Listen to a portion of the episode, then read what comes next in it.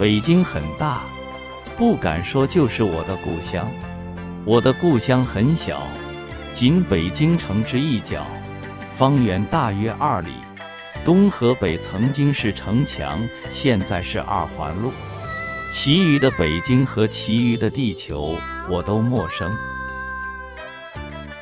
二里方圆，上百条胡同密如罗网，我在其中活到四十岁。编辑约我写写那些胡同，以为简单，答应了。之后发现，这岂非是要写我的全部生命？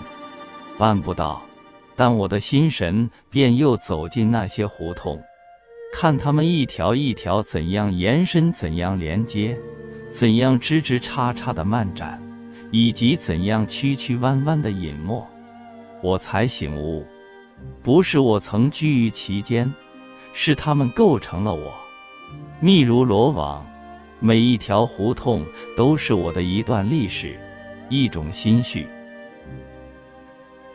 四十年前，一个男孩艰难地越过一道大门槛，惊讶着四下张望。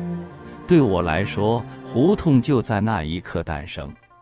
很长很长的一条土路，两侧一座座院门排向东西，红而且安静的太阳悬挂西端。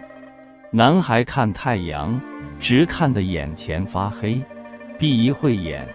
然后顽固的再看太阳，因为我问过奶奶，妈妈是不是就从那太阳里回来？奶奶带我走出那条胡同，可能是在另一年。奶奶带我去看病，走过一条又一条胡同，天上地上都是风，被风吹淡的阳光，被风吹得断续的歌哨声。那家医院就是我的出生地。打完针，嚎啕之际，奶奶买一串糖葫芦慰劳我，指着医院的一座西洋式小楼说：“他就是从那儿听见我来了。”我来的那天下着罕见的大雪。是我不断长大，所以胡同不断的漫展呢？还是胡同不断的漫展，所以我不断长大？可能是一回事。有一天，母亲领我拐进一条更长更窄的胡同，把我送进一个大门。一眨眼，母亲不见了。我正要往门外跑时，被一个老太太拉住。她很和蔼，但是我哭着使劲挣脱她。屋里跑出来一群孩子，笑闹声把我的哭喊淹没。我头一回离家在外。那一天很长，墙外磨刀人的喇叭声尤其漫漫。这幼儿园就是那老太太办的，都说他信教。几乎每条胡同都有庙，僧人在胡同里静静的走，回到庙里去沉沉的唱。那诵经声总让我看见夏夜的星光。睡梦中，我还常常被一种清朗的钟声唤醒，以为是午后阳光落地的震响。多年以后，我才找到它的来源。现在俄国使馆的位置，曾是一座东正教堂。我把那钟声和它联系起来时，它已被推倒。那时，寺庙多已消失或改作他用。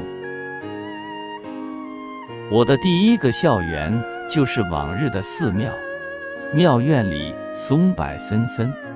那儿有个可怕的孩子，他有一种至今令我惊诧不解的能力，同学们都怕他。他说他第一跟谁好，谁就会受宠若惊；说他最后跟谁好，谁就会忧心忡忡；说他不跟谁好了，谁就像背叛离群的鸟。因为他，我学会了周媚和防备，看见了孤独。成年以后，我仍能处处见出他的影子。十八岁去插队，离开故乡三年，回来双腿残废了，找不到工作，我常独自摇了轮椅，一条条再去走那些胡同，他们几乎没变，只是往日都到哪儿去了，很费猜解。在一条胡同里，我碰见一群老太太，他们用油漆涂抹着美丽的图画。我说我能参加吗？我便在那儿拿到平生第一份工资。我们整日涂抹说笑。对未来抱着过分的希望，母亲对未来的祈祷，可能比我对未来的希望还要多。她在我们住的院子里种下一棵合欢树。那时我开始写作，开始恋爱，爱情使我的心魂从轮椅里站起来。可是合欢树长大了，母亲却永远离开了我。几年爱过我的那个姑娘也远去他乡，但那时他们已经把我培育的可以让人放心了。然后我的妻子来了，我把珍贵的以往说给她听，他说因此他也爱恋着我的这块故土。我单不知，像鸟那样飞在很高的空中，俯瞰那片密如罗网的胡同。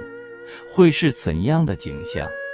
飞在空中，而且不惊动下面的人类，看一条条胡同的延伸、连接、枝枝叉叉的漫展，以及曲曲弯弯的隐没，是否就可以看见了命运的构造？史铁生，故乡的胡同，分享完了，我们下期见会。